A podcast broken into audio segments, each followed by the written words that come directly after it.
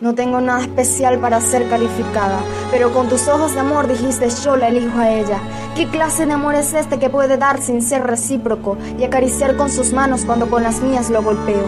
No he sido solo David cuando a él he cantado salmos, también he sido Judas cuando con un beso lo he entregado. He dicho que iré con él hasta la muerte, pero antes de que suene el gallo ya mi boca lo ha negado. He estado entre la tribuna y he gritado, crucifíquenlo. Dime qué clase de amor es este que ni aún el mundo está preparado para comprenderlo. Jamás se ha registrado aún igual, que cuando el mío era egoísta aún así lo recibiste. Entonces, el precioso alba de colores pasteles a la luz de tu palabra fue el amanecer de mi entendimiento cuando aquella madrugada se hizo clara tu respuesta. Su amor excede todo tu conocimiento humano, traspasando las barreras del orgullo, diciendo te amo y no te quiero, porque su amor no tiene niveles, pero el de nosotros está sujeto a prueba. Sin embargo, el de Jesús es arriesgado, a veces silencioso, sí, pero siempre activo, amando de hecho y verdad. El mío solo fanfarronería y bravuconada su amor es sufrido, el mío busca no ser lastimado. El de él permanece, el mío se envanece. Su amor piensa en mí mientras que yo pienso en otro, quedando demostrado en su palabra cuál es su prioridad. Cuando en Juan 13, unos momentos antes de su muerte, su corazón reflejó estar preocupado por las necesidades de otro, aún sabiendo lo que le venía.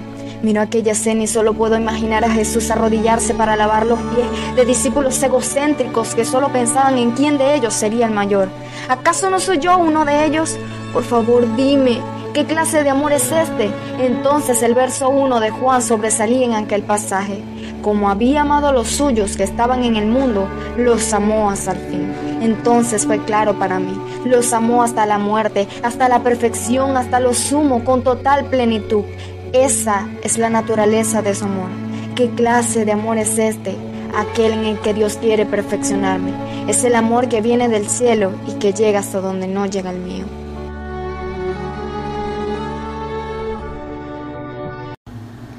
Primera de Crónicas 15 del 13 al 15.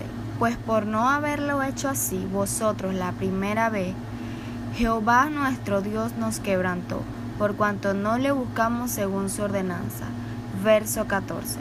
Así los sacerdotes y los levitas se santificaron para traer el arca de Jehová, Dios de Israel. Verso 15.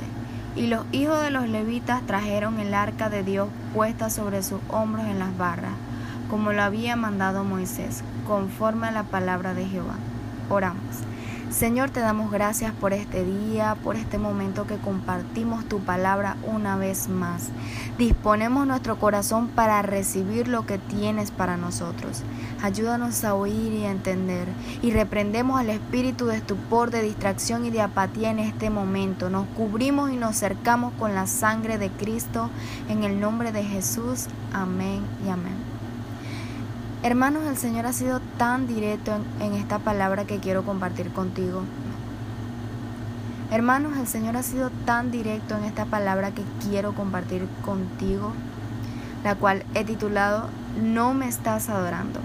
Esta frase se repetía una y mil veces esta semana en mi cabeza. Cada vez que me disponía a hacer algo me sentía reprendida por Dios. Porque mire lo que significa adorar.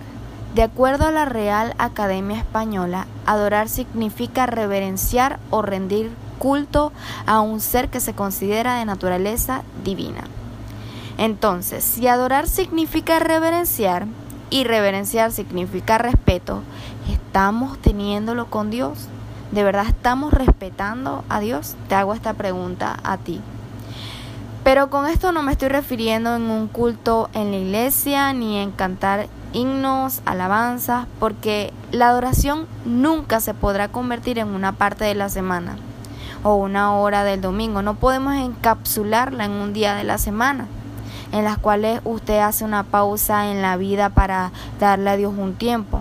No, la adoración es el enfoque central de su vida que todo lo consume y nunca termina. Es una vida que besa continuamente el rostro de Dios. Es su llamado como hijo de Dios. Es la orientación de su vida. No entres.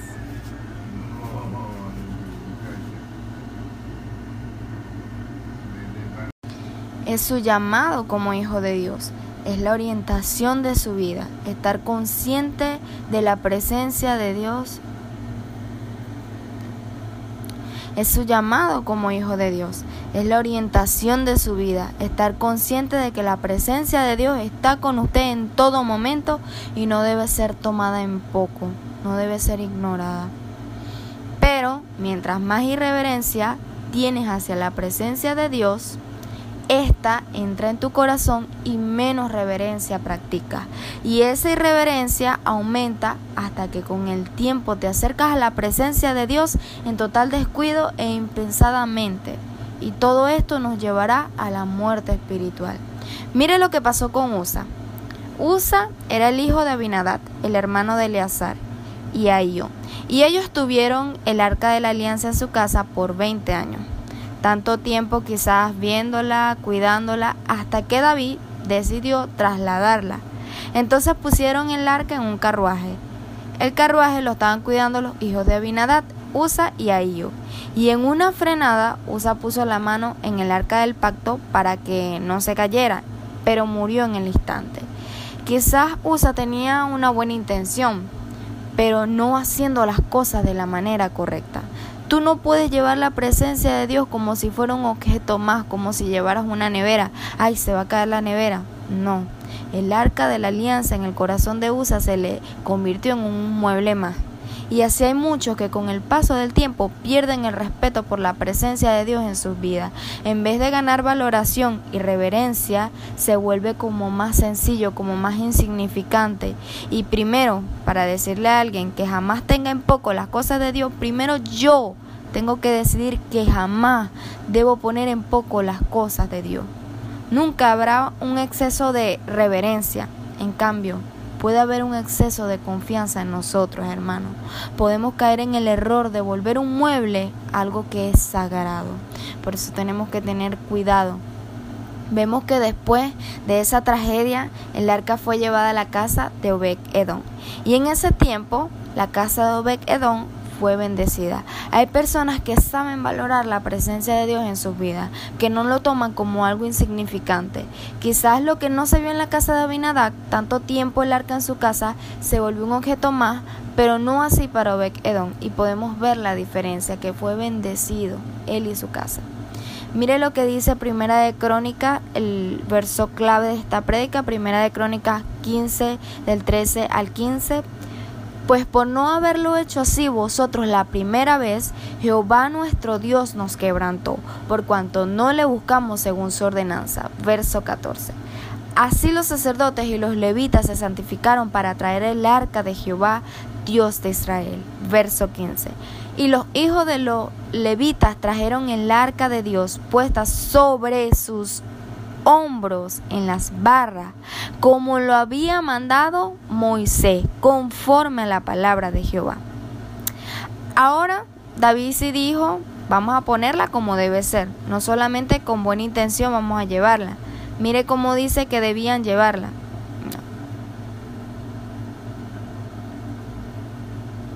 Ok, entonces ahora David sí dijo, vamos a ponerla como debe ser. No solamente vamos a llevarla con buena intención, sino que dice cómo debían llevarla. No. Ok, ahora David sí dijo, vamos a ponerla como debe ser. No vamos a llevarla solo con una buena intención, sino que vamos a hacerlo de la manera correcta.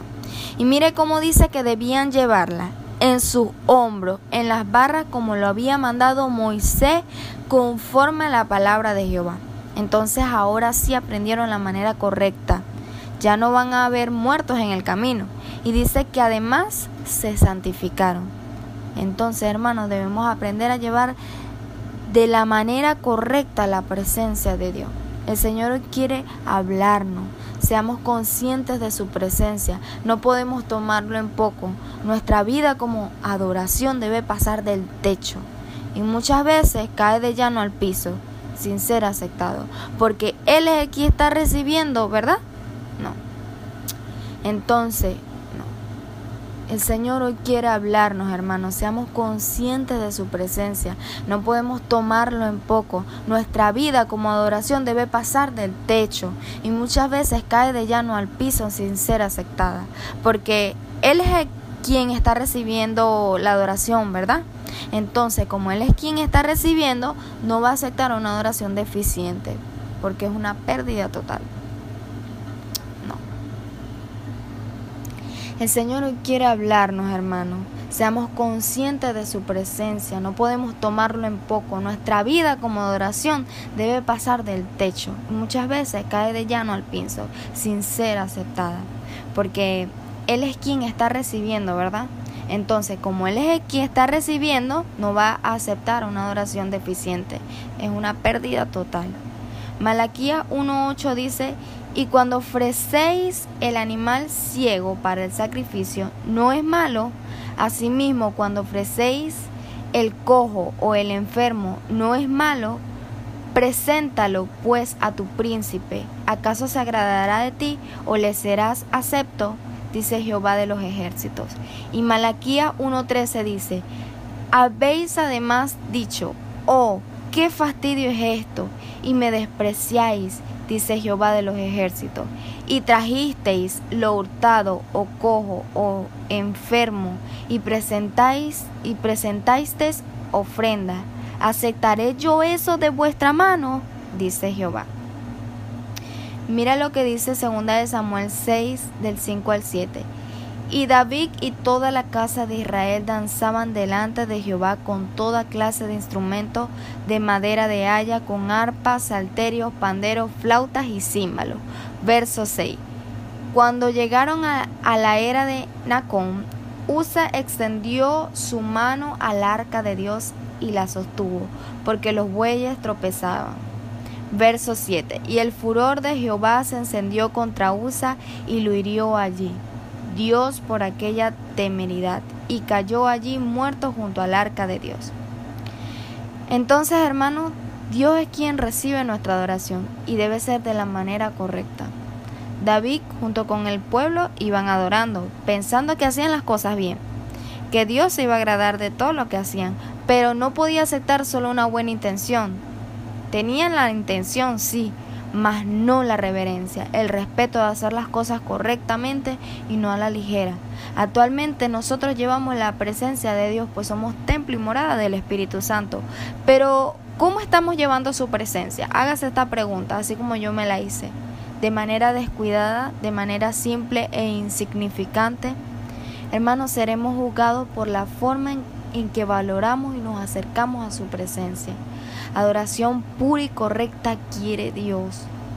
Recuerdo que esta frase, no me estás adorando, se repetía aún cuando oraba.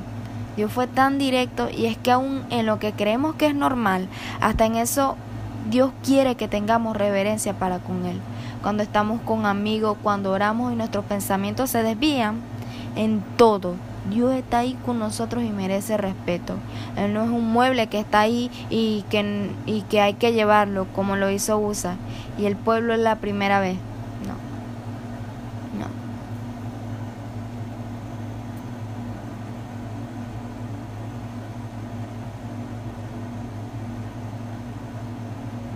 Dios está ahí con nosotros y merece respeto. Él no es un mueble que está ahí y que hay que llevar, como lo hizo USA y el pueblo la primera vez. No, aprendamos a darle el lugar que se merece en, nuestra, en nuestras vidas y de la manera correcta. Aprendamos a llevar la presencia de Dios. Amén. Vamos a orar. Señor, venimos ante ti pidiéndote perdón si hasta ahora... Ahora, vamos a orar. Señor, venimos ante ti pidiéndote perdón si hasta ahora hemos sido descuidados e ignorantes de tu presencia en nuestras vidas. Si hasta ahora hemos hecho las cosas incorrectamente, te pedimos que nos santifiques y ayudes a ser reverentes delante de ti, porque no basta con solo tener una buena intención, queremos ser diligentes y hacer las cosas correctamente. Padre, yo te pido que esta palabra pueda bendecir a todos los que la escuchan, Señor, y que podamos aprender a alinearnos, Señor en el nombre todopoderoso de Jesús yo te lo pido, Padre Santo. Amén y amén.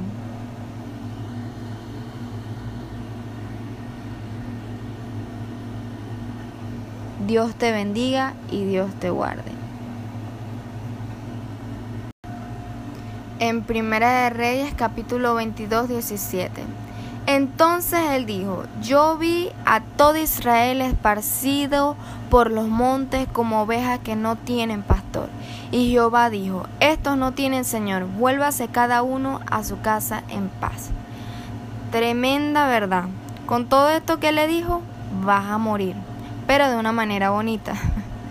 Y acá voltea a Josafat y le dice, ve, te lo dije, nunca dice nada bueno de mí, siempre me profetiza mal, solamente me dice que me voy a morir. Bueno, si estamos haciendo las cosas mal, no esperemos que el Señor nos aplauda.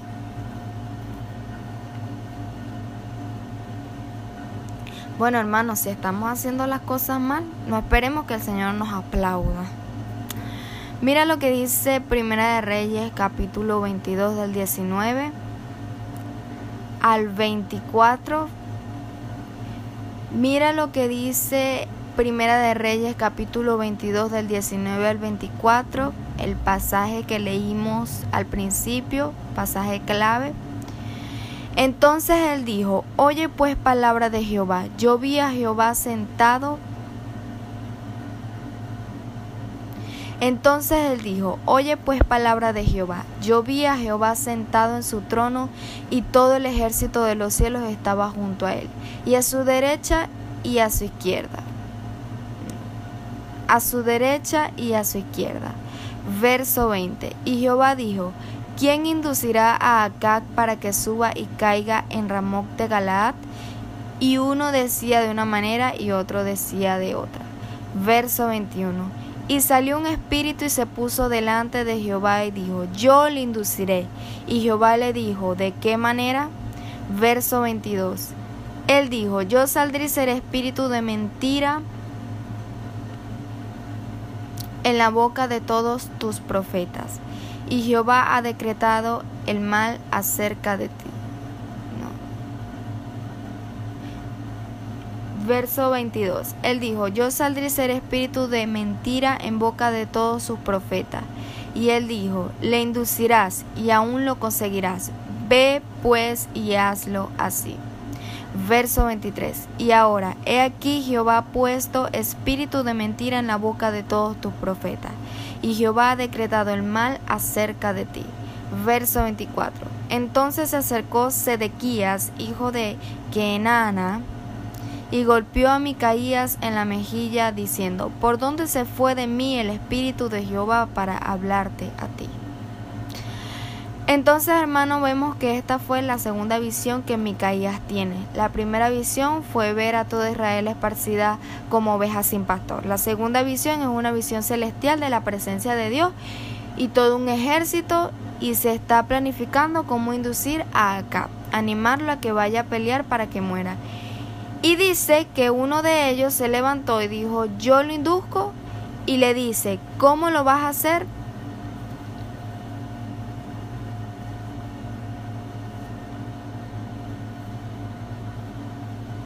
Y dice que uno de ellos se levantó y dijo, yo lo induzco. Y Dios le dice, ¿cómo lo vas a hacer? Y le responde, ser espíritu de mentira.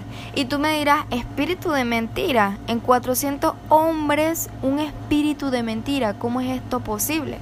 Si nos damos cuenta en Job, todos los espíritus vienen a dar cuenta delante de la presencia de Dios. Y dice en, ese, en este libro que estaba Dios y que venían todos los ángeles a rendirle cuenta.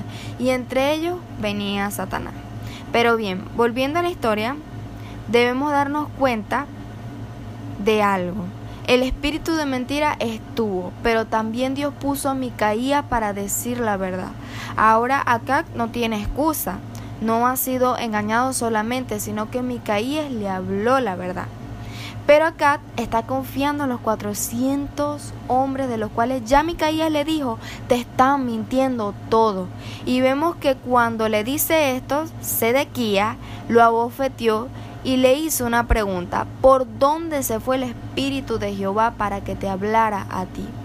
Pues hace mucho tiempo que se fue, o sea, acá no ha querido saber nada de Dios por mucho tiempo, o sea, no lo veas como que, uy, Dios está engañando a un hombre para matarlo, no, Ese hombre ha vivido engañado toda su vida, no ha querido saber nada de Dios y solamente Dios le está diciendo, bueno, ve, si eso es lo que quieres, estar lejos de mí, estarás lejos de mí por la eternidad. Porque hermanos, si ahora que no queremos abrir su palabra, orar, pasar tiempo con Él, ¿me dirás tú que anhelas una eternidad con Él cuando no quieres ahora? Si estudiamos la historia más atrás de acá, vamos a encontrarnos con que cuando no quieres ahora, pero si estudiamos la historia más atrás de acá, vamos a encontrarnos con que Elías llegó y le dio una profecía de su muerte, que los perros iban a lamer su sangre. Si estudiamos la historia más atrás de acá, vamos a encontrarnos con que Elías llegó y le dio una profecía de su muerte, que los perros iban a lamer su sangre. ¿Y cómo reaccionó acá? Se humilló delante de Dios, puso silicio, rasgó su vestido, pero ahora que lo vemos en este pasaje, ¿se arrepintió? No. No quiere saber nada de Dios, no le interesa saber la verdad de Dios. Y cuando desechamos la palabra de Dios vivimos engañados. Cada vez que no queremos leerla, aún en decisiones importantes, si no consultamos al Señor y su palabra, podemos caer en la mentira del diablo. ¿Cuál es la ausencia de la verdad? El engaño, la mentira. Si carecemos de esta, Pronto vendrán nuestros paradigmas, las voces del mundo, las voces del diablo, que poco a poco se van colando en nuestra mente hasta que nos lleva a creerlo todo. Necesitamos apegarnos a su palabra, hermano.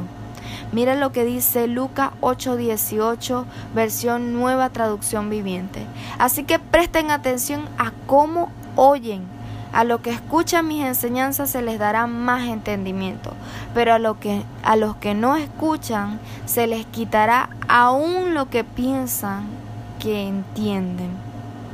El Señor quiere decirnos, hermanos, que no desechemos más su palabra, porque solamente en ella encontrarás la verdad. No caigamos en el error de preferir una voz que no sea la de Él. Abramos su palabra todos los días porque Él quiere guiarnos día a día. Siempre tendrá algo nuevo que decirnos. En cambio, si decidimos mantener, en cambio, si decidimos mantenerla cerrada, entonces eso nos llevará a creerlo todo y en algún momento la palabra del Señor se va a olvidar y vamos a caer en un error.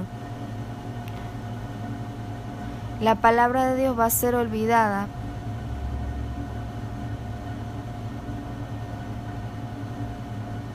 y como consecuencia esto nos llevará, como consecuencia, esto nos llevará a creerlo todo, a caer en el error y como fin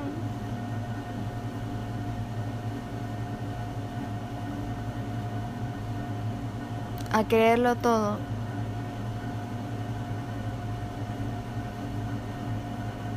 Y podemos terminar como Sedequías y podemos terminar muy mal como y podemos terminar muy mal como acá. Vamos a orar. Señor Jesús, estamos delante de ti con un corazón humillado, Padre, pidiéndote perdón porque en ocasiones hemos desechado tu palabra en nuestras vidas, porque en situaciones la hemos mantenido cerrada cuando este libro tan valioso se... Vamos a orar. Señor Jesús, estamos delante de ti con un corazón humillado, Padre, pidiéndote perdón porque en ocasiones hemos desechado tu palabra en nuestras vidas, porque en situaciones la hemos mantenido cerrada cuando en este libro tan valioso se encuentra la luz que nos guía a toda verdad. Perdónanos, Señor, porque hemos sido negligentes al no tomarla en cuenta durante el día. Te pedimos que nos cambies y transformes, que anhelemos escuchar tu verdad todos los días en el nombre de Jesús, Señor. Amén y amén. Dios te bendiga y Dios te guarde, hermano.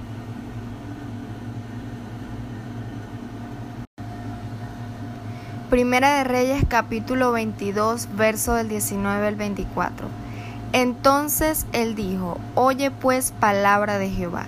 Yo vi a Jehová sentado en su trono y todo el ejército de los cielos estaba junto a él. A su derecha y a su izquierda. Verso 20. Y Jehová dijo, ¿quién inducirá a Acá para que suba y caiga en Ramoc de Galat? Y uno decía de una manera y otro decía de otra.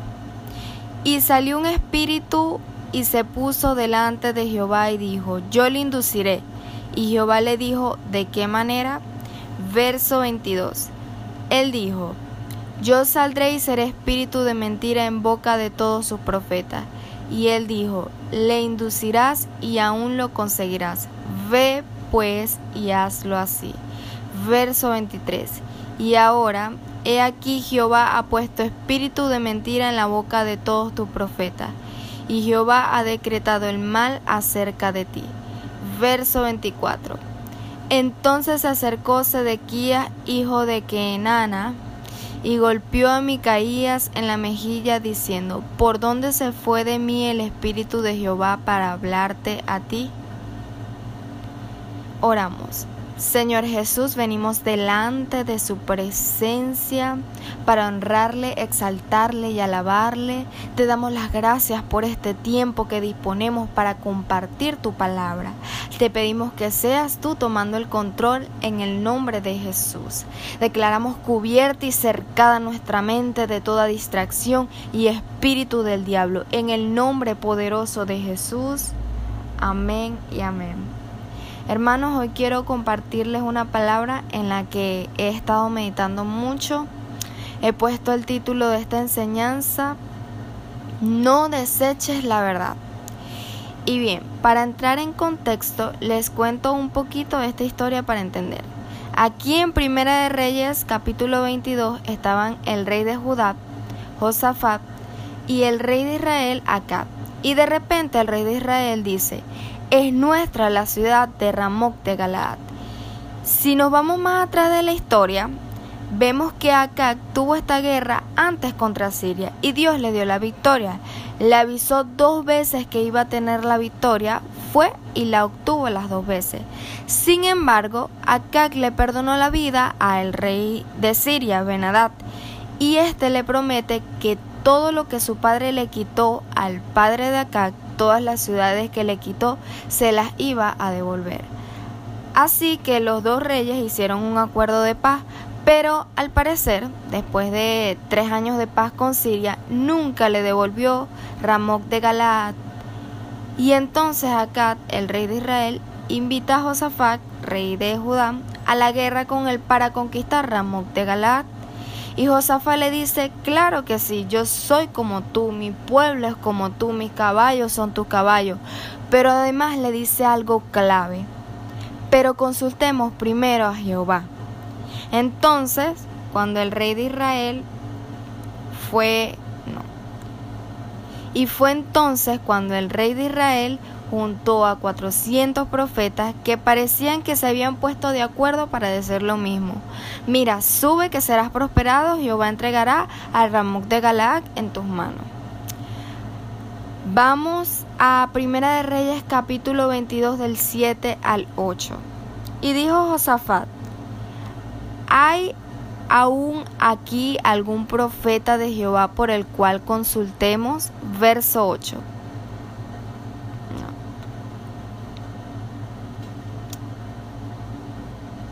Pero mira lo que dice Primera de Reyes capítulo 22 del 7 al 8. Y dijo Josafat, hay al...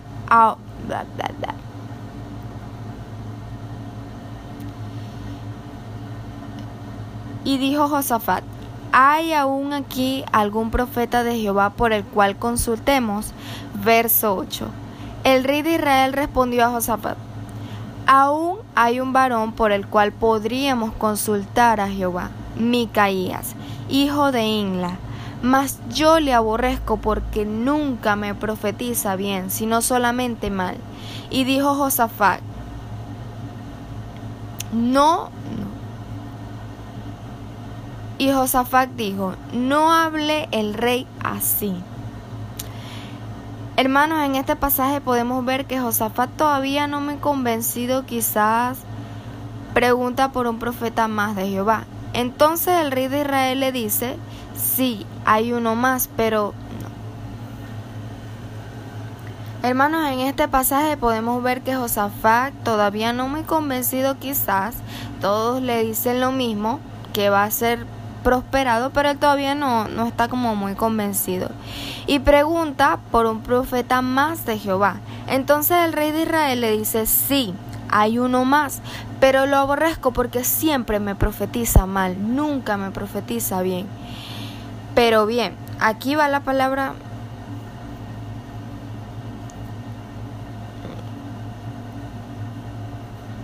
Y aquí va la palabra que Dios me ministraba. No podemos tomar decisiones en nuestras vidas sin antes consultar a Dios en su palabra.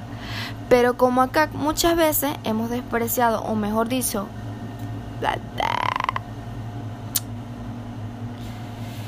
y aquí va la palabra que Dios me ministraba. No podemos tomar decisiones en nuestra vida sin antes consultar a Dios en su palabra. Pero como acá muchas veces hemos despreciado, o mejor dicho, desechado la palabra de Dios. Y tú me dirás, pero esta palabra es para los no convertidos, yo soy creyente. Sí, pero en el momento en el que decides no abrir tu Biblia cada día, en ese instante estás rechazando la palabra de Dios. Y si bien es cierto, todos los días la necesitamos. Dice la Biblia en 2 de Timoteo del 3, Dice la Biblia en 2 de Timoteo capítulo 3, verso del 16 al 17, Toda la escritura es inspirada por Dios y útil para enseñar, para redarguir, para corregir, para instruir en justicia, a fin de que el hombre de Dios sea perfecto, enteramente preparado para toda buena obra. Así que necesitamos abrir todos los días nuestra Biblia porque el Señor tiene una palabra nueva para darnos, ya sea para exhortarnos, enseñarnos, instruirnos, guiarnos, para dar refrigerio y todo lo hace para nuestro bien, para perfeccionarnos. Los 400 profetas representan las voces de nuestro alrededor, aquellas que hablan en ausencia de Dios. Siempre, hermanos, necesitamos oír una voz antes de tomar decisiones importantes durante el día. Pero si no vamos al Señor, éstas hablarán y lo peor es que hablan su propia verdad. Y a veces nos agradan porque hablan hasta lo que queremos escuchar, pero la verdad de Dios no. Si tiene que exhortarnos, lo hará, a fin de perfeccionarnos y guiarnos. Y algo que podemos destacar es que aún escuchando esas voces, y que nos agradan, así como Josafat, nunca quedarás conforme, nunca te darán paz, sino hasta que por fin llegue la verdadera palabra de Dios a hablarte. Entonces vemos que los reyes están vestidos con ropas reales en un acto oficial y público y los profetas comienzan a desfilar frente a ellos. Y parece que todos se pusieran de acuerdo al decirles, sube, será prosperado, Jehová entregará Ramot de Galá en tus manos, uno tras otro. Luego vemos cómo el mensajero que va por Micaías, mientras todo esto está sucediendo, comienza a tratar de convencerlo. Hey, esto es una fiesta, no vayas a venir de agua fiesta, todos están dando mensajes de buen éxito al rey. Pero Micaías le dice, lo que Dios me diga. Pero Micaías le dice, lo que Dios me diga, eso voy a decir. Y cuando llega ante la presencia de los reyes, le preguntan, Micaías, iremos. Él le dice lo mismo que los otros profetas. Sube y serás prosperado y Jehová entregará en tus manos Ramoc de Galaad. Y bien, no tenemos una grabación para ver de qué manera lo dijo, pero por la respuesta de Agag se puede ver que lo hizo sarcásticamente. Mira lo que dice Primera de Reyes capítulo 22 del 15 al 16. Vino pues al rey y el rey le dijo, Micaías, ¿iremos a pelear contra Ramoc de Galaad o la dejaremos? Él le respondió, sube y serás prosperado y Jehová la entregará en mano del rey. Y el rey le dijo, ¿hasta cuántas veces he de, exigir, he de exigirte que no me digas sino la verdad en el nombre de Jehová? Hermano, acá le dice, te he dicho que me digas la verdad ahora se quería la verdad de Dios. Entonces Micaía le responde, lo que Dios dijo. Acá le dice, hermanos, entonces vemos que acá le dice, te he dicho que me digas la verdad. Ahora sí quería la verdad, ahora sí quería escucharla. Entonces Micaía le responde lo que Dios dijo. Es más, le dijo que vio algo. Tuve una visión. Vi a toda Israel esparcida por los montes como ovejas que no tienen pastor. Y Dios dijo esto. Estos no tienen Señor, vuélvase cada uno a su casa en paz. Semejante verdad.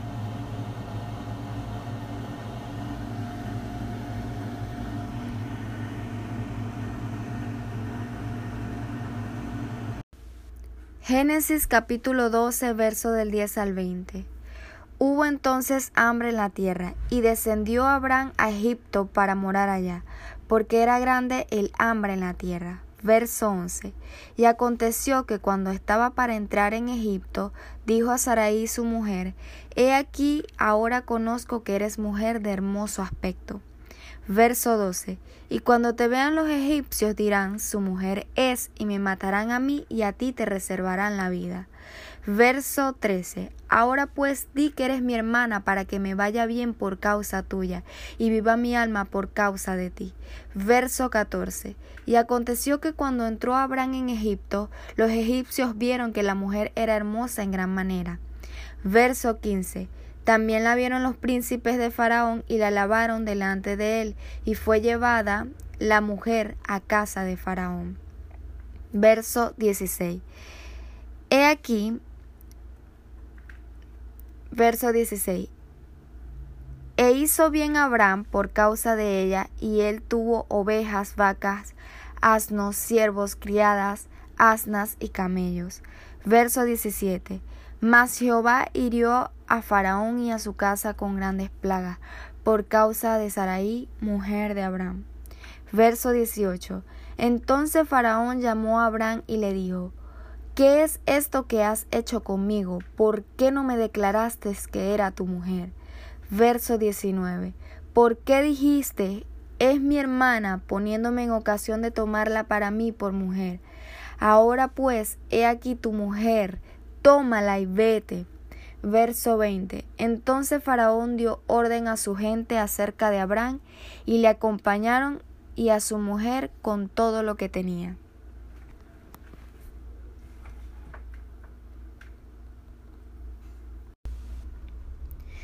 Oramos. Señor, te agradezco por este día y este tiempo que nos disponemos a oír tu palabra.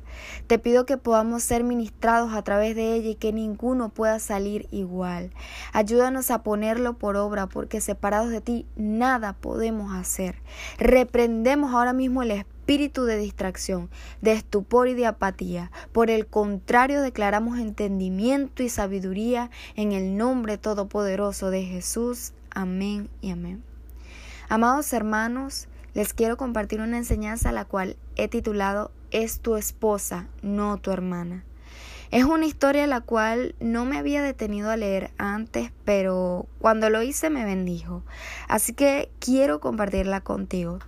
Realmente me la disfruté. Disfruté esta controversial parte de la vida de Abraham.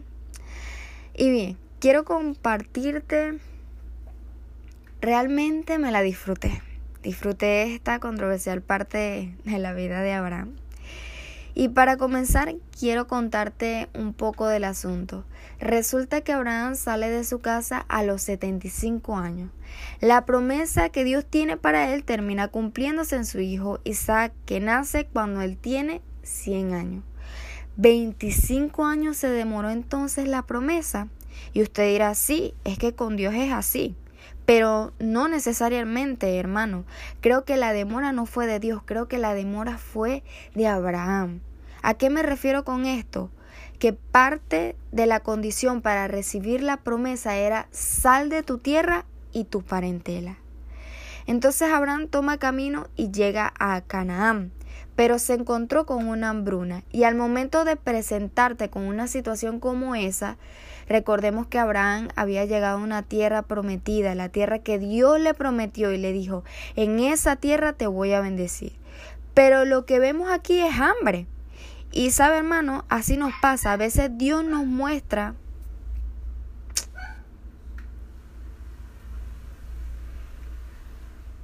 Y sabe, hermano, así nos pasa. A veces Dios nos muestra una visión, nos da una palabra, pero resulta que puede que no se vea así al principio y pensamos que quizás Dios no fue quien habló. Y hacemos como Abraham, que agarró camino y se fue para Egipto, nos vamos. Pero resulta que llegamos a Egipto y se encuentra... No.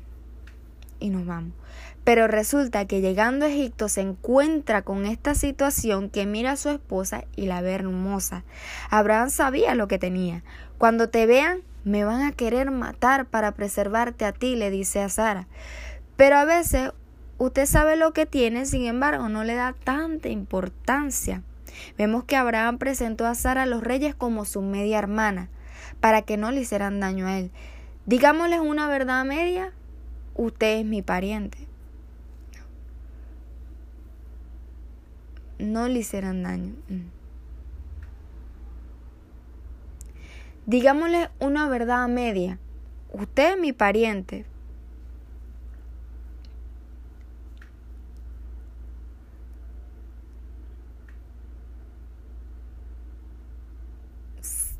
Abraham dijo una verdad media porque en realidad Sara sí era su media hermana. ¿no?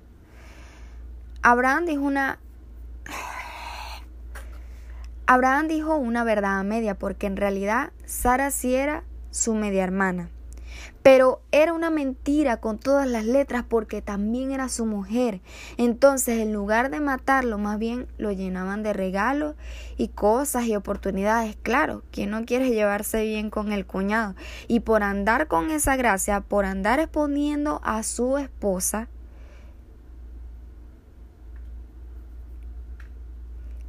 Entonces lea la escritura. No. Lea la escritura y se dará cuenta que mientras él trataba a su esposa como su hermana, la bendición de Dios no vino. La promesa se cumplió cuando él dejó de ver a Sara como parte de su parentela y empezó a ver a Sara como su esposa. Cuando dejó de tratarla así, de exponerla y de descuidarla y empezó a tratarla como le corresponde a una esposa y no una hermana, la promesa se cumplió porque la estaba tratando como parte de su parentela y por eso se demoró la bendición. Y quizás hay promesas que Dios ha hecho en tu vida que no han venido porque no la estás tomando en serio. Y quizás hay promesas que Dios ha hecho en tu vida que no han venido porque no la estás tomando en serio. Has estado tan distraído y la has descuidado tanto, no le estás dando la importancia que merece, que hasta permites que otros pongan sus ojos en ella. Y mira, he escuchado de personas que cuando se les está dando una palabra, si él no la cree, la arrebata a otro. Entonces, se dice que aún la arrebata otro.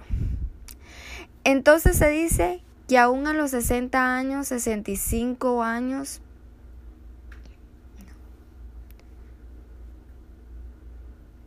se dice que aún a los 60 años, 65, no.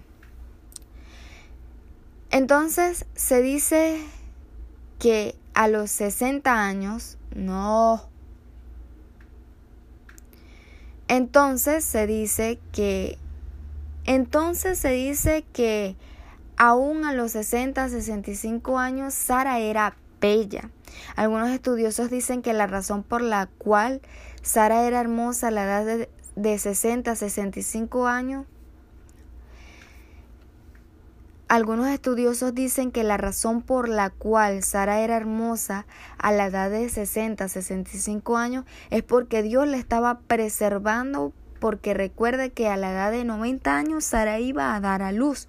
Entonces Dios la había preparado para dar a luz.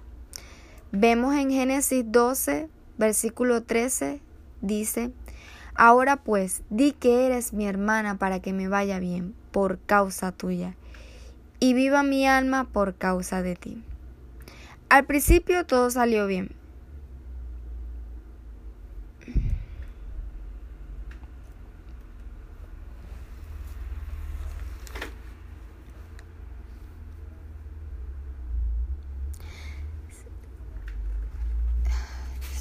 Dios mío, Dios mío.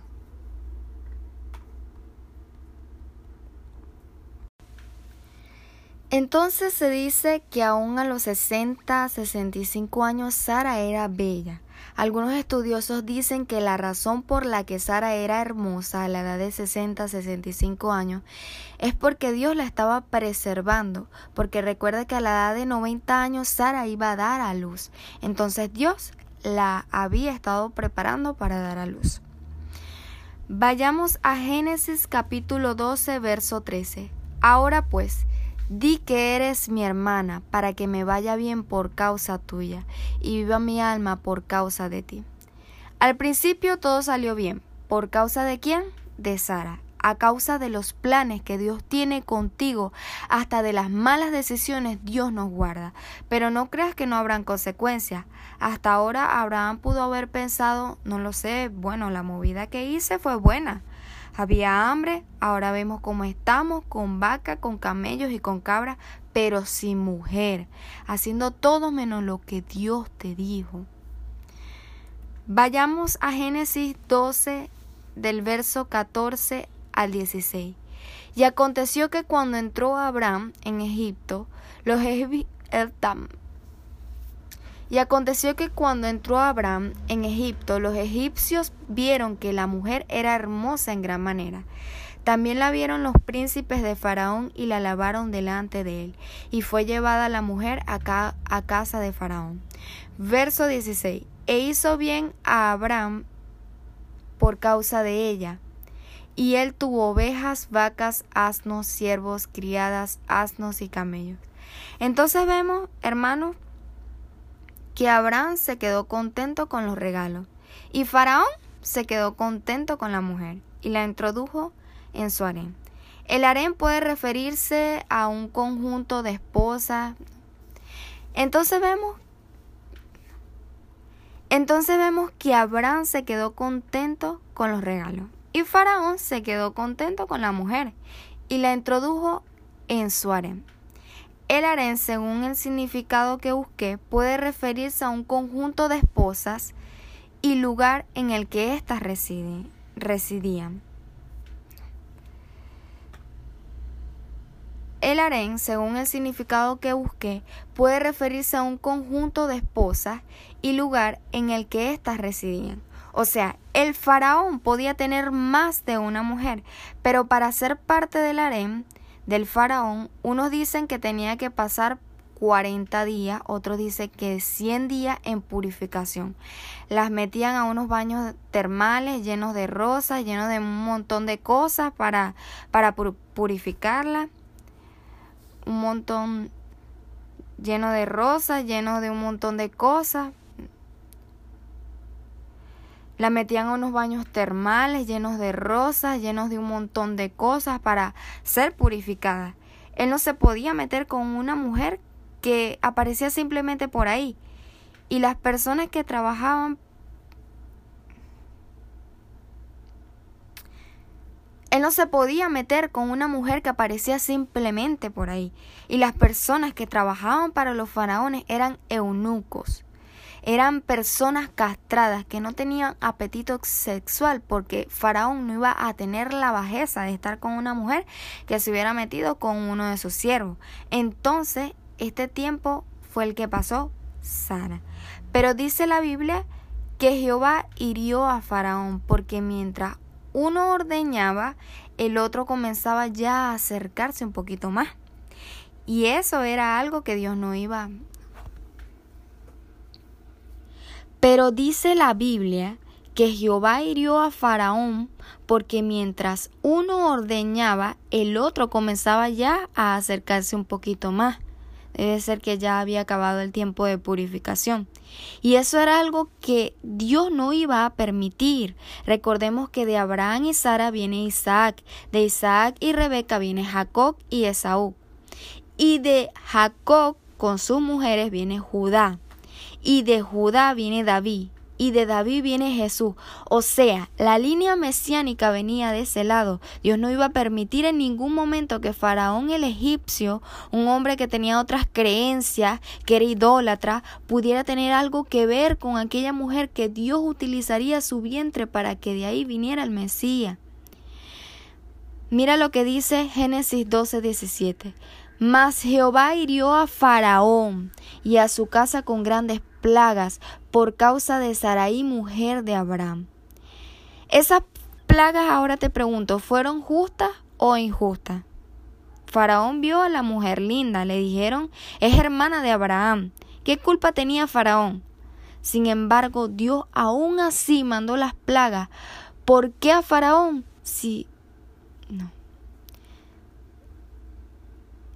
Ahora te pregunto, ¿esas plagas fueron justas o injustas? Faraón vio a la mujer linda y le dijeron es hermana de Abraham. ¿Qué culpa tenía Faraón? Sin embargo, Dios aún así mandó las plagas. ¿Por qué a Faraón? Si a él le habían mentido, era para prevenirlo de tomar a una mujer a la cual Dios ya había predestinado, a la cual Dios ya tenía en mente bendecirle con su vientre para que viniera el Mesías.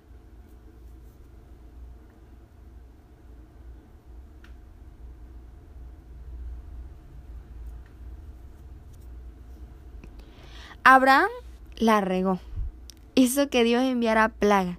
Y entonces,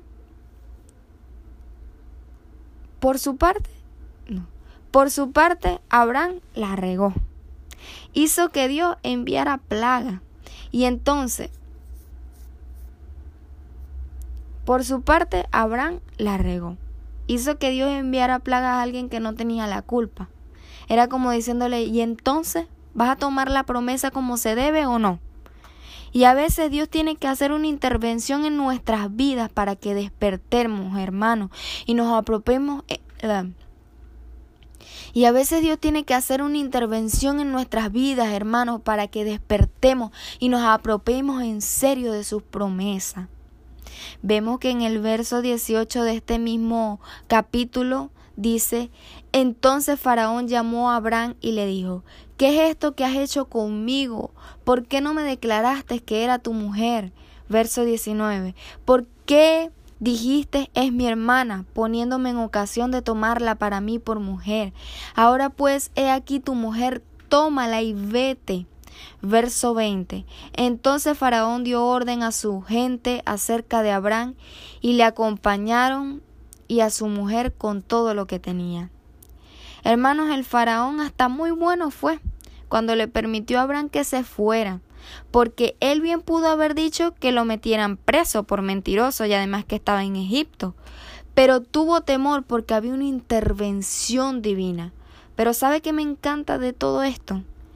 Que esto es digno de glorificar a Dios, porque a pesar de las fallas de Abraham, a pesar de haber dudado, aún así Dios manifiesta su plan para con él. Abraham no siempre fue el padre de la fe. Tuvo sus batallas para llegar a ser llamado así, hasta que por fin decidió tomar en serio la promesa, creerle a Dios y entonces vino el cumplimiento. Todos, hermanos, tenemos promesas divinas de parte de Dios, y muy hermosas, por cierto. Sin embargo, Dios no ha dicho hoy Sin embargo, Dios nos ha dicho hoy que las tomemos en serio. Sin importar las dificultades, cuando Abraham empezó a tratar a Sara como le corresponde a una esposa y no una hermana, la promesa se cumplió, porque la estaba tratando como parte de su parentela y por eso demoró la bendición. Es tu esposa, no tu hermana. Eso es lo que el Señor te dice hoy. Tómate en serio la promesa que Él te hizo. Quizás hay promesas en tu vida que llevan mucho tiempo, pero puede que seas tú quien las esté demorando. Tómala en serio. Probablemente lo que Dios te ha dicho no sea lo que estés viendo hoy, pero mientras camines en fe, la promesa tomará su forma real. Mira lo que dice Habacuc 2.3, nueva versión internacional. A mí me encanta. No. Nueva versión internacional pues la visión se realizará en el tiempo señalado, señalado. Pues la visión se realizará en el tiempo señalado, marcha hacia su cumplimiento y no dejará de cumplirse. Aunque parezca tardar, espérala porque sin falta vendrá. Wow, a mí me encantó mucho lo que dice esta versión. Marcha hacia su cumplimiento y no dejará de cumplirse. Es necesario caminar y no detenerse, caminar hacia ella sin desviarnos y se cumplirá. Wow, a mí me encantó mucho lo que dice esta versión.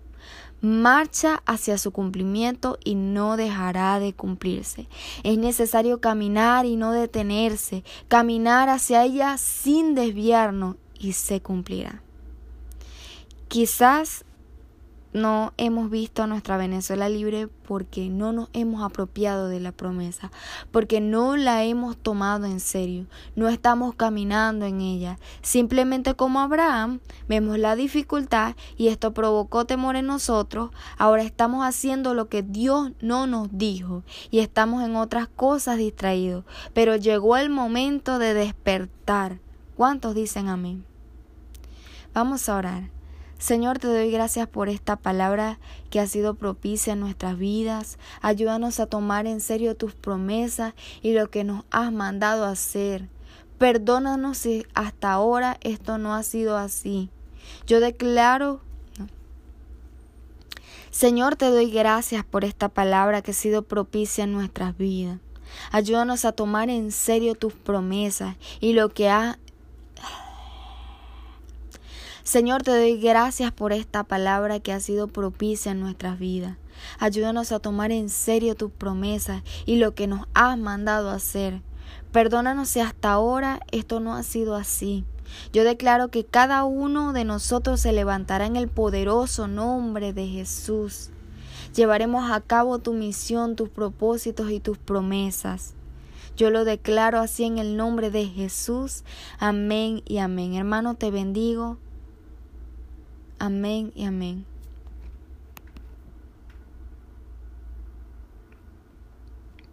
Si él no la cree, la arrebata otro.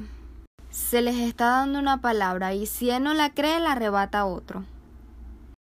Mi casa es tu casa, mi casa es tu casa. Oh, oh, oh, oh, oh, oh, que se escuche en los cielos. Mi casa tu casa, mi casa tu casa. Oh, oh, oh, oh, oh, oh, que se escucha en los cielos.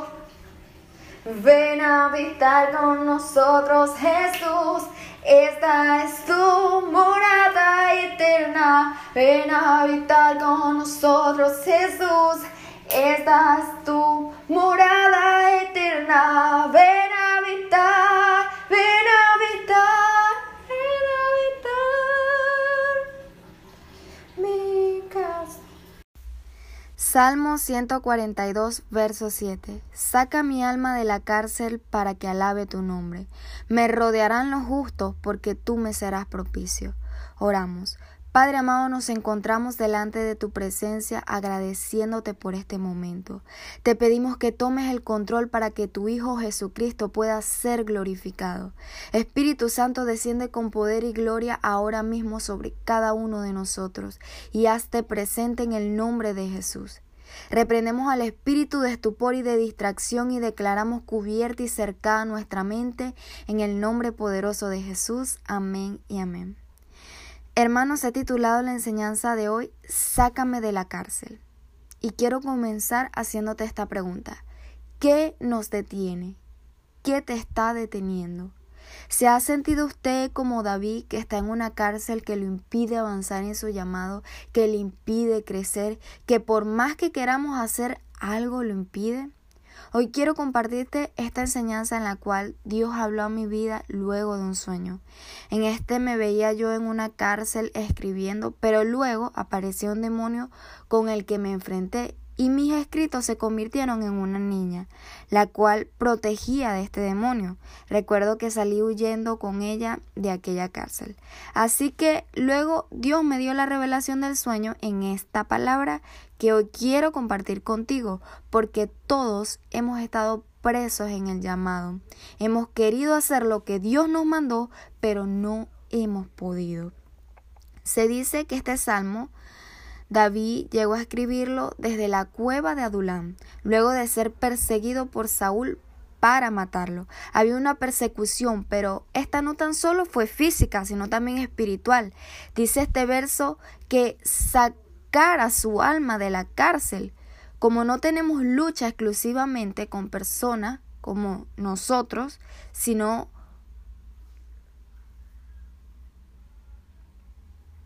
como no tenemos lucha exclusivamente con personas como nosotros, sino contra huestes espirituales de maldad y que éstas intentan de todas las maneras posibles acallar la voz de los hijos de Dios, de tener el llamado y propósito de Dios en tu vida, porque cuando el alma de un creyente está presa, la palabra también está presa.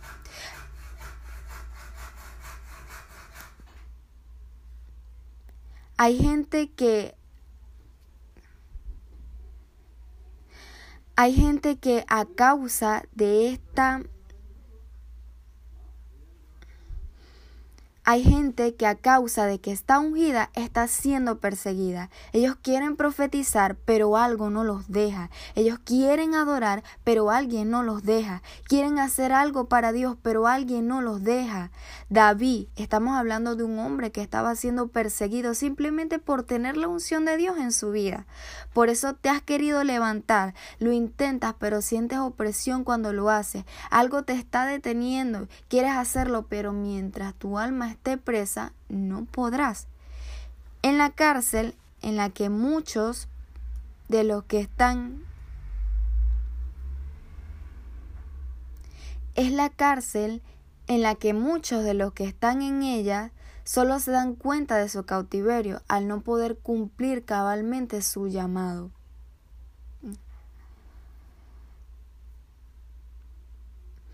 Es la cárcel en la que muchos de los que están en ellas solo se dan cuenta de su cautiverio al no poder cumplir cabalmente sus llamados, porque no es lo mismo estar preso físicamente y tener el alma libre, como lo estuvieron algunos de los apóstoles, que tener el alma presa, hermano, y el cuerpo libre, ya que todo se rige por lo espiritual. Dice segunda de Timoteo 2 del 8 al 9.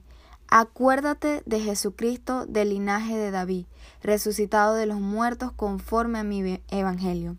Verso 9, en el cual sufro penalidades, hasta prisiones a modo de malhechor.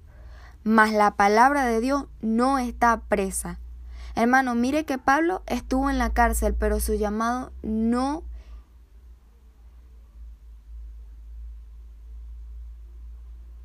Mire que Pablo estuvo en la cárcel, pero su llamado no. Y es que no podemos permitirlo. ¿Qué nos detiene? Meditemos en esto.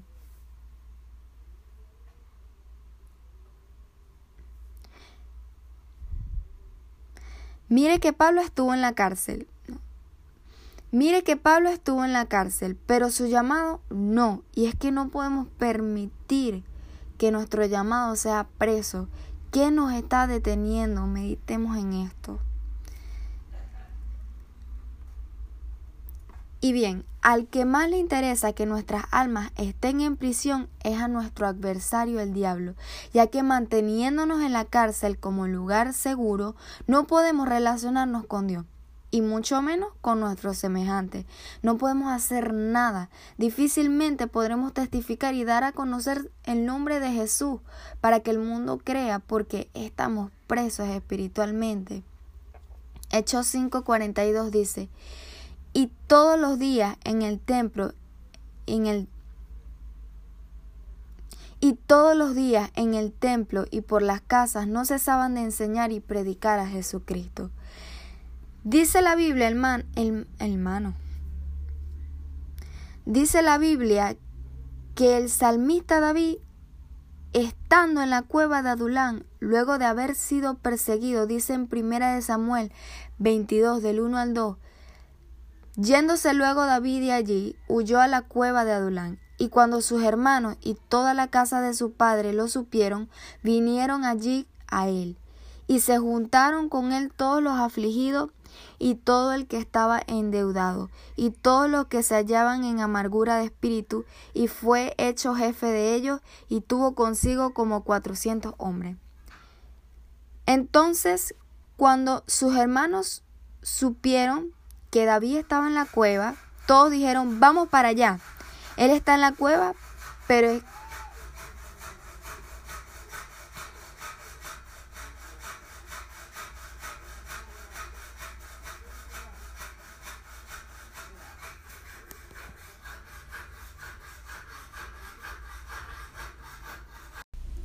Entonces, cuando sus hermanos lo supieron que estaba en la cueva de Adulam, vemos que ellos dicen, vamos para allá. Él está en la cueva, no está reinando, pero tiene la gracia. La gente ungida, aunque no esté en la posición que debe estar, donde quiera que ellos están, tienen la gracia. Y la gente se va a dar cuenta que ellos tienen algo y lo van a ir a buscar. Los endeudados, los afligidos, los dolidos, los que tenían problemas. Y cuando David vio que los dolidos lo estaban buscando, dijo, es que yo tengo algo que ellos necesitan. Aunque haya opresión espiritual, hermano, Aunque haya opresión espiritual, hermano, que te impide hacer tantas cosas para Dios, las personas van a llegar a ti porque tienes la gracia, porque tienes la unción, porque, hermano, estás ungido como rey y eso va a ser inevitable que la gente llegue a ti.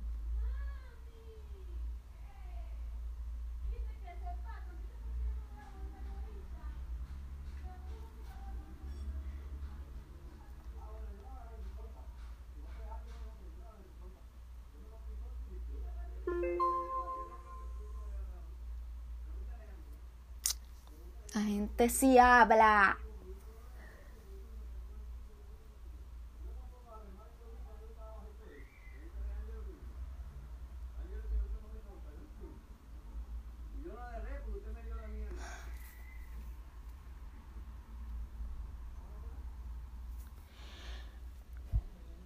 Aunque hay opresión espiritual que te impide hacer tantas cosas para Dios, las personas van a llegar a ti porque tienes la gracia, porque tienes la unción, porque hermano estás ungido como rey y eso va a ser inevitable que las personas lleguen a ti. David llegó a decir soy débil hoy, aunque ungido rey.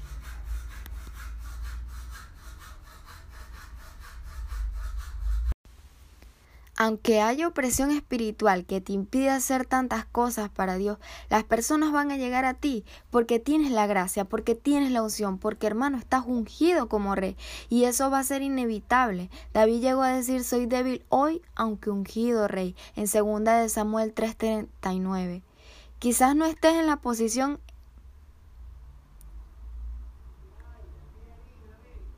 Aunque haya opresión espiritual que te impide hacer tantas cosas para Dios, las personas van a llegar a ti porque tienes la gracia, porque tienes la unción, porque hermano estás ungido como rey y eso va a ser inevitable. David llegó a decir soy débil hoy, aunque ungido rey, en 2 de Samuel 3:39.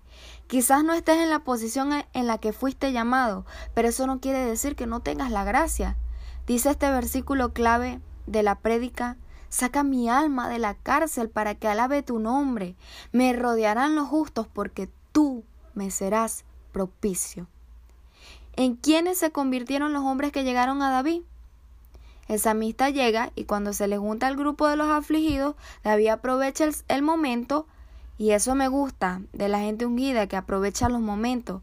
David aprovechó el momento y dijo, yo voy a aprovechar el potencial que tengo. Y David comenzó a invertir en ellos y ¿sabe cómo le llamaron? Los valientes de David. A ese pequeño grupo de afligidos se convirtieron en personas valientes. Había uno de ellos que era tan valiente que cuando peleó, la Biblia dice que se quedó pegada la espada en su mano gente que le ha cortado la cabeza a muchos demonios y todavía está buscando matar. Había uno de ellos que era tan valiente que cuando peleó, la Biblia peleó. Había uno de ellos que era tan valiente que cuando peleó, la Biblia dice que se le quedó pegada la espada en la mano.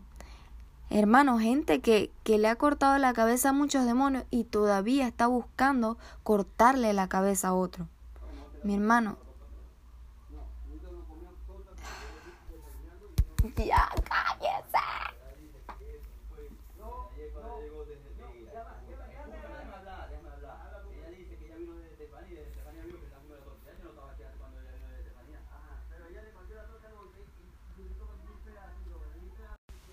Hermano, esa será la Hermano, esa será la gente que usted levantará en el nombre de Jesús.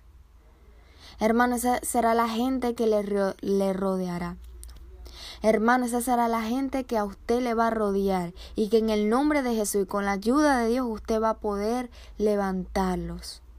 Mire lo que dice segunda de Samuel 23:10. Este se levantó e hirió a los filisteos hasta que su mano se cansó y quedó pegada su mano a la espada. Aquel día Jehová dio una gran victoria y se volvió el pueblo en pos de él tan solo para recoger el botín. ¿No te das cuenta que los días que tienes más problemas son los días que la gente te cuenta sus problemas? Es que tú tienes la gracia, no la niegues. Da de lo que por gracia has recibido. David quería ejercer su llamado, pero no podía, estaba preso en una cueva. Así estamos muchos. Sentimos la persecución espiritual, la opresión que no nos deja avanzar, pero eso acabará hoy mismo, porque mira este secreto que hizo David, y después lo tomé yo. Él sacó un clamor desde lo más profundo de su alma, acudió corriendo a la presencia de Dios. Cuando sientes opresiones espirituales es bueno hablar con Dios, y era lo que estaba haciendo el salmista, lo que estaba haciendo David. Él se encontraba en un momento difícil, pero desde lo más profundo de su ser dice, saca mi alma de la cárcel para que yo pueda alabarte. Este verso lo veo como un grito desesperado. Recuerdo que cuando yo sentía esto mismo que David,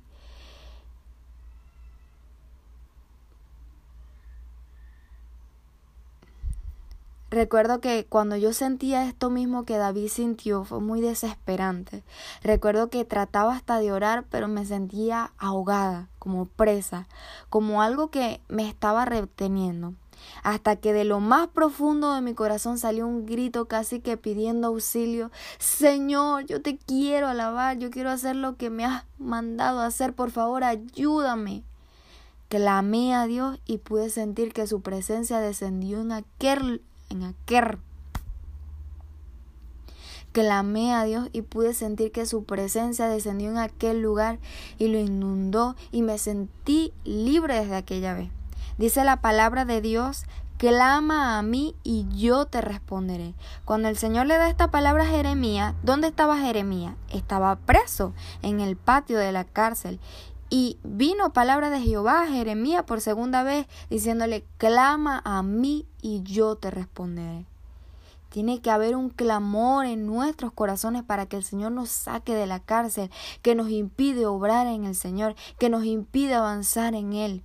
Puede que estemos cantando con la voz al Señor, pero nuestra alabanza esté presa. Pidamos al Altísimo que libere nuestras almas. Es necesario que acudamos a Él. Hay personas que si se sienten limitados ahí se quedan y mueren espiritualmente.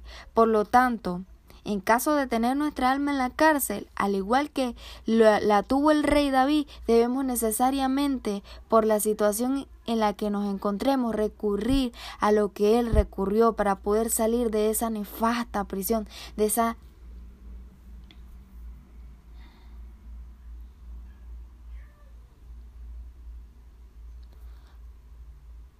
Por lo tanto, por lo tanto, en caso de tener nuestra alma en la cárcel, al igual que la tuvo el rey David, debemos necesariamente, por la situación en que nos encontramos, recurrir a lo que él recurrió, recurrir a Dios para poder salir de la prisión, esforzándonos al máximo como el rey David, hasta poder sacar con la ayuda del Espíritu Santo nuestra alma del letargo en, en, la que está inmensa, recon a poder alabar y bendecir al Señor y a no olvidar ninguno de los beneficios que son concedidos por Él, a cumplir su llamado en nuestras vidas. ¿Cuántos dicen amén? Oremos. Señor, gracias por esta palabra tan propicia para nosotros. Padre, nosotros te pedimos que nos ayudes a levantarnos, Sácanos de la cárcel espiritual que nos ha detenido en lo que nos has mandado hacer. Padre, líbranos de nuestros adversarios y de toda opresión demoníaca. Te lo pedimos en el nombre de Jesús. Amén y amén.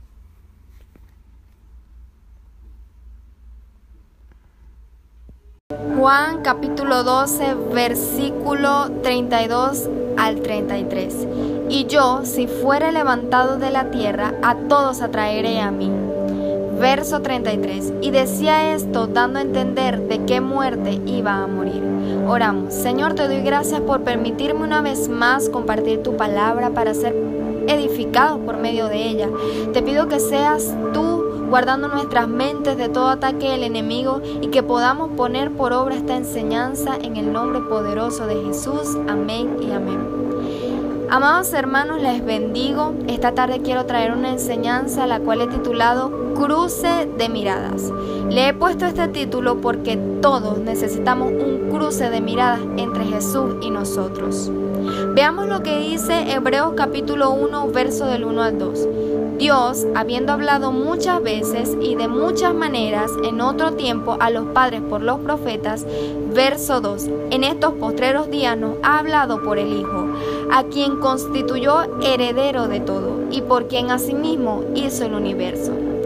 Hermanos, sin apartarnos de esta afirmación, podemos decirlo también de esta manera. De muchos modos miró Dios en el pasado el mundo y al hombre. Hoy nos ha mirado en el Hijo. Dios no tan solo ha hablado al mundo y al hombre, también los ha mirado. Él es esa mirada plena, definitiva, entrañable, benevolente, misericordiosa y paterna. Dice Génesis 1.31, y vio Dios todo lo que había hecho, y he aquí que era bueno en gran manera. Éxodo 3.7, dijo luego Jehová, bien he visto la aflicción de mi pueblo que está en Egipto, y he oído su clamor a causa de sus exaptores, pues he conocido sus angustias. Aquí vimos dos ejemplos de cómo Dios vio al mundo y al hombre en el pasado. Sin embargo, Dios, Jesús, se personificó en hombre y vimos su mirada en la tierra que debió haber sido impresionante. En los evangelios encontramos algunos destellos de estos maravillosos ojos de Jesús que se posó en las personas, pero hay una escena en específica que me ministró muchísimo al leerlo detenidamente y se encuentra en Juan capítulo 8 versículo 10. Enderezándose Jesús y no viendo a nadie, sino a la mujer, le dijo, mujer, ¿dónde están los que te acusaban? ¿Ninguno te condenó?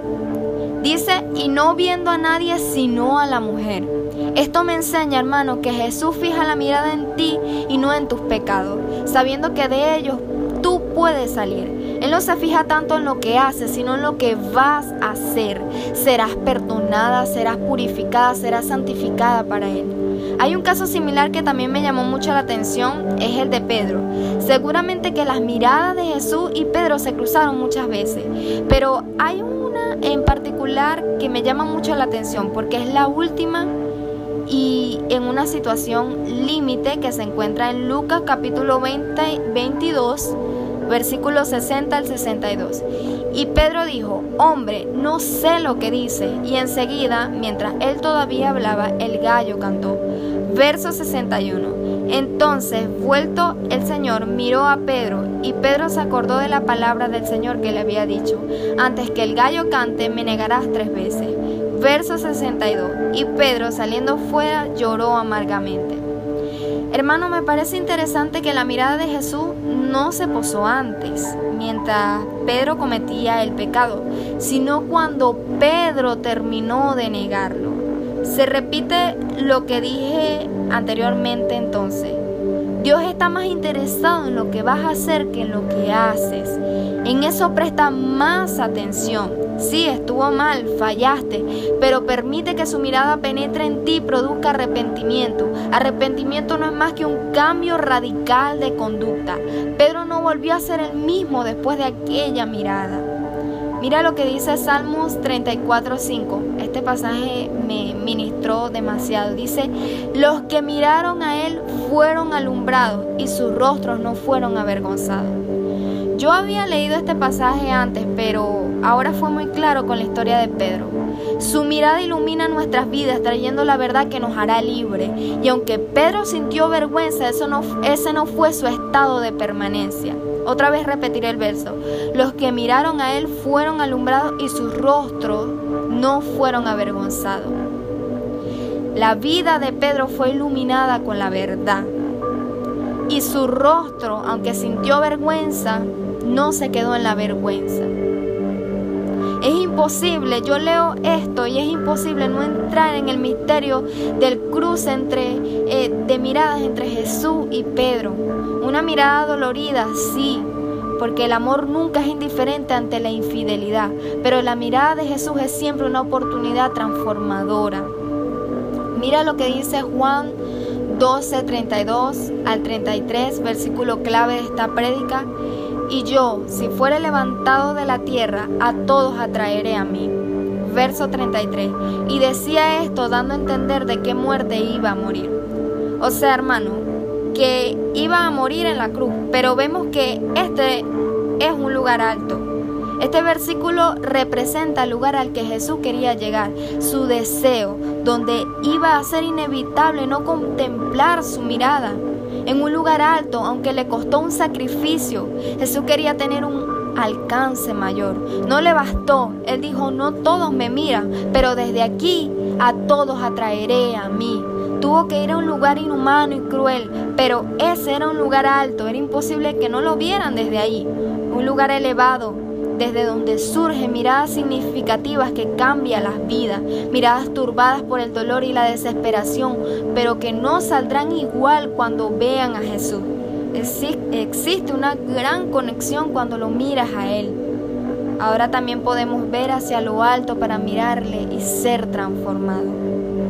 Ahora, y en el momento en el que estuvo Jesús en la cruz, ¿dónde estuvo su mirada? Primero estuvo hacia abajo dijo, perdónalos, no saben lo que hacen. Esto sale en Lucas capítulo 23, verso 34. Luego hacia los lados, hoy estarás conmigo en el paraíso. Esto sale en Lucas 23, versículo 43. Luego hacia abajo, mujer, ahí tienes a tu hijo. En Juan 19, 26, 19, 26 al 27. Y luego hacia arriba, Padre, en tus manos encomiendo mi espíritu. Esto sale en Lucas capítulo 23, versículo 46. Hermanos, aquí podemos ver que hasta el final la mirada de Jesús fue proexistencial, como fue toda su vida. Murió como vivió, mirando hacia ti, mirando hacia el Padre. Según la psicología, hay miradas que definen y resumen una vida. Entonces puedo decir que la mirada de Jesús siempre estuvo puesta en el necesitado, la viuda, la prostituta, la prostituta. En eso se definió su vida, su sacrificio y su amor. Dice la Biblia que como había amado a los suyos que estaban en el mundo, los amó hasta el fin. Mira lo que dice Salmo 139, versículo del 1 al 3. Oh Jehová, tú me has examinado y conocido. Tú has conocido mi sentarme y mi levantarme. Has entendido desde lejos mis pensamientos. Verso 3. Has escudriñado mi andar y mi reposo, y todos mis caminos te son conocidos. Me parece tan maravilloso el hecho de que estemos bajo su continua observación. A Él no se le escapa nada acerca de tu día a día. Cuando pasas por desesperación, dolor, angustia, cuando le fallas, cuando estás feliz. Pero la pregunta es, ¿en alguno de esos momentos has levantado tu mirada para verle a Él? ¿Para cruzar miradas? ¿Le has correspondido a esos ojos que no se apartan de ti? Que aunque le fallaste, está más interesado en que te levantes para, ser, para que puedas ser perdonada, restaurada y purificada que ve tu dolor esperando que alces a Él tu mirada para ayudarte. Es con su mirada que sentimos deseos de ser limpio, de seguirle y de cambiar, que estamos haciendo que no lo miramos a Él. Es su mirada medicina para el alma. El Señor te dice así, yo te vi primero que este mundo en que te enfrentas. Él nunca quita los ojos de ti y su mirada hace posible que le mires porque tu mirada siempre vendrá procedida y provocada por la de Jesús, que siempre te observa. Estés como estés, siempre le podrás mirar. Como dije al principio, todos necesitamos un cruce de miradas entre Jesucristo y nosotros. Vamos a orar. Jesús, sabemos que tu mirada está sobre nosotros para cuidarnos, para perdonarnos, tu mirada es compasiva y purificadora, penetra hasta adentro, sanándolo todo con, con la medicina de tu amor. Tu mirada se posa misericordiosamente sobre nosotros y te damos gracias, Señor. Es una mirada que nos dice, yo te amo a pesar de todo. Es una mirada que lo viste todo de ternura para quedar rehabilitados, para quedar transformados y ser hombres nuevos. Perdónanos si no hemos alzado la, la nuestra en todos los momentos de nuestras vidas para corresponder a la tuya. Perdónanos, Señor. Te pido que cada día podamos ser conscientes de ella En el nombre poderoso de Jesús, amén y amén. Que Dios te bendiga y que Dios te guarde.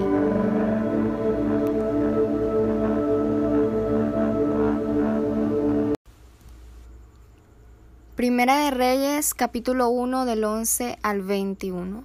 Entonces habló Natán a Bexabet, madre de Salomón, diciendo: ¿No has oído que reina Adonías, hijo de Agit, sin saberlo David nuestro Señor? Verso 12. Ven pues ahora y toma mi consejo, para que conserves tu vida y la de tu hijo Salomón. Versículo 13. Ve y entra al rey David y dile, Rey Señor mío, ¿no juraste a tu sierva diciendo, Salomón tu hijo reinará después de mí y él se sentará en mi trono? ¿Por qué pues reina Adonías? Versículo 14. Y estando tú aún hablando con el rey, yo entraré tras ti y reafirmaré tus, tus razones. Versículo 15. Entonces Bexabé entró a la cámara del rey, y el rey era muy viejo, y Abisat, su namita, le servía. Verso 16. Y Bexabé se inclinó e hizo reverencia al rey, y el rey dijo, ¿Qué tienes?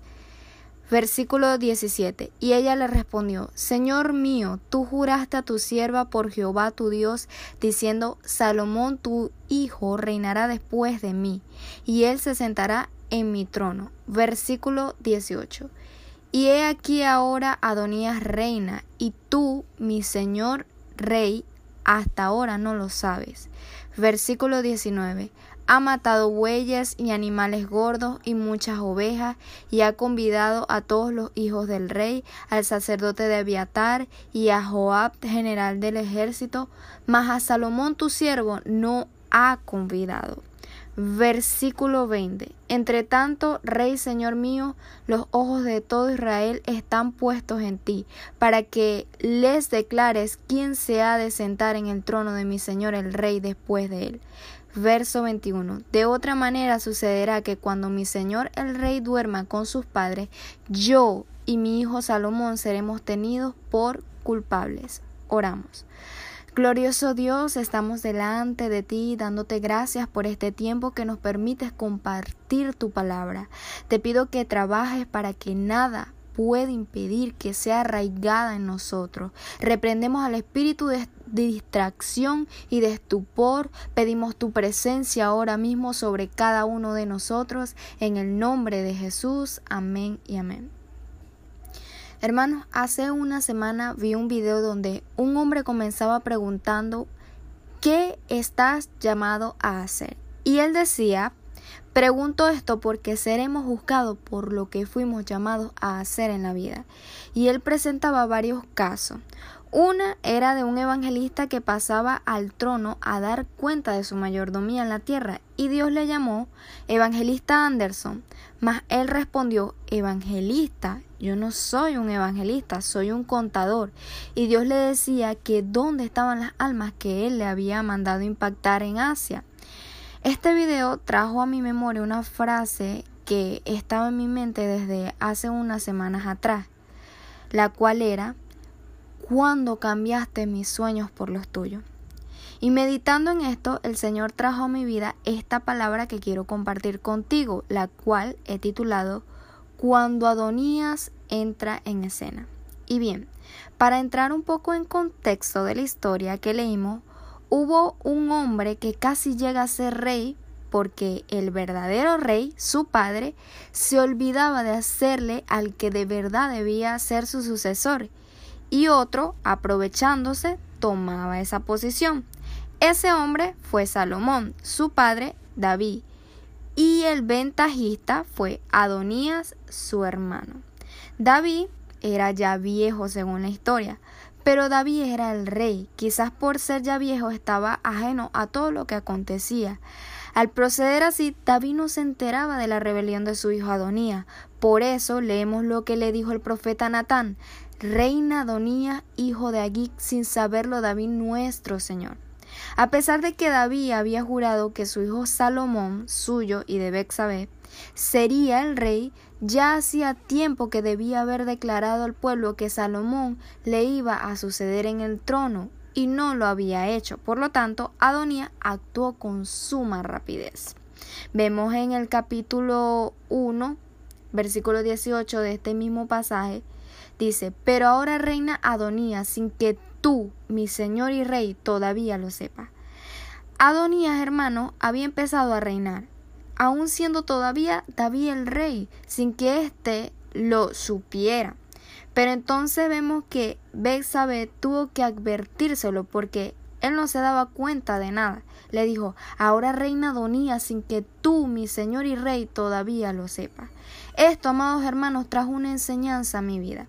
Cuando el cristiano no toma las riendas para lo que ha sido llamado a hacer, siempre surgirán ventajistas que lo harán por él. Y esto ocurre cuando se deja llevar por la apatía y el desinterés, lo cual producirá que Adonía entre en escena. El enemigo, hermano, a causa de nuestra falta de diligencia y de fidelidad, aprovecha para robarnos y aún delante de nuestras narices. ¿Cuántas veces no hemos recibido la bendición que el Señor ha querido darnos, pero por no haber sido lo suficientemente diligentes y fieles y perseverantes, hemos permitido que entre en la escena los Adonías? Y sabes, es triste, pero por lo general parece que la gente del mundo es más diligente que nosotros uno de los fallos más comunes es la falta de la suficiente diligencia para el servicio a Cristo. Toda obra que Dios nos da a hacer debemos hacerla con diligencia, hermano, es decir, con fidelidad, con interés, con ganas y suficiente rapidez. Leamos lo que dice Proverbios 12:24. La mano de los diligentes dominará, pero la negligencia será tributaria. ¿Cuántos del mundo ahora están reinando porque ellos sí son diligentes? ¿Cuántos en nuestro lugar ahora mismo están reinando?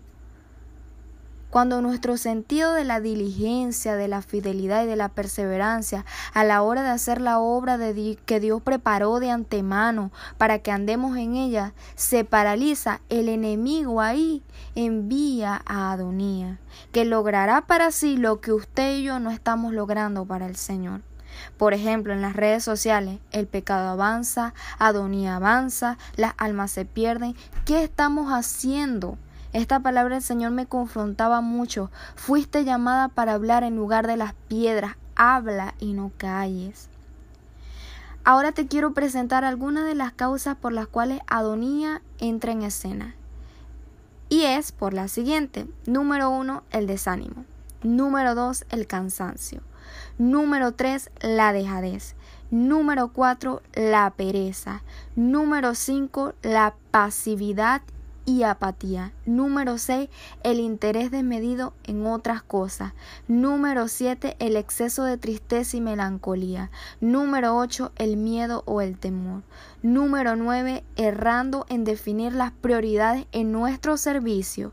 Y número 10, la distracción entre otros, porque en realidad las causas pueden ser muchas. ¿Cuántos de nosotros, hermanos, a causa de esto, hemos perdido el tren de la obra de Dios en nuestras vidas por un momento? Y con esta pregunta entendí aquella frase en mi mente que se, que se repetía. ¿Cuándo cambiaste mis sueños por los tuyos? Yo no sé para quién es esta palabra, aparte de mí, porque primero me habló Dios a mí. Pero ¿Recuerdas la pasión de medida que tenía por hacer la obra de Dios? ¿Por qué lo cambiaste por comer, beber y dormir, metas cortas y vanidades ilusorias? Meditemos en esto. Toda falta de perseverancia, fidelidad a la obra y diligencia puede traer a Adonías en tu vida. La diligencia, hermanos, es un asunto esencial para conseguir los propósitos de Dios. Es imposible andar en las obras que Dios ya preparó de antemano para nosotros si la falta de diligencia es lo que rige nuestra vida. Y en realidad, todo esto se debe a una falta de la presencia activa del Espíritu Santo en nuestra vida. Por lo tanto, llenémonos del Espíritu Santo porque Él es el que pone el querer como el hacer. Por último, quiero que leamos el versículo que más impactó mi vida de esta historia, y es Primera de Reyes, capítulo 1, versículo 21. De otra manera, sucederá que cuando mi señor el rey duerma con sus padres, yo y mi hijo Salomón seremos tenidos por culpable. Dice aquí, yo y mi hijo Salomón seremos tenidos por culpable. Hermanos, esto impactó mi vida. Tengamos en cuenta que si no hacemos nada por nuestro llamado para levantarnos y quitar a Adonías, seremos juzgados, como decía al principio de la prédica, como dijo el Señor del video, seremos juzgados por lo que fuimos llamados a hacer en la vida. Gracias a Dios que Bexabé se levantó, gracias a la fidelidad y perseverancia y diligencia de Bexabé, no fue llevado al fracaso a Israel. Justo a tiempo David reaccionó. Solo por poco Salomón no se queda fuera de ser el rey de Israel. Hermanos, levantémonos en el nombre de Jesús contra toda artimaña del diablo. Destronemos a Adonía porque ese es nuestro lugar. Meditemos en esto. Vamos a orar. Señor Jesús, te damos gracias por esta palabra que nos regalaste el día de hoy. Te pido que pueda bendecir a cada uno de los que la oyó, que podamos ser diligentes en nuestra en nuestro llamado, en la obra, Señor. Te lo pedimos en el nombre de Jesús. Ayúdanos, Señor. Te lo pedimos en el nombre poderoso de Jesús. Amén y amén.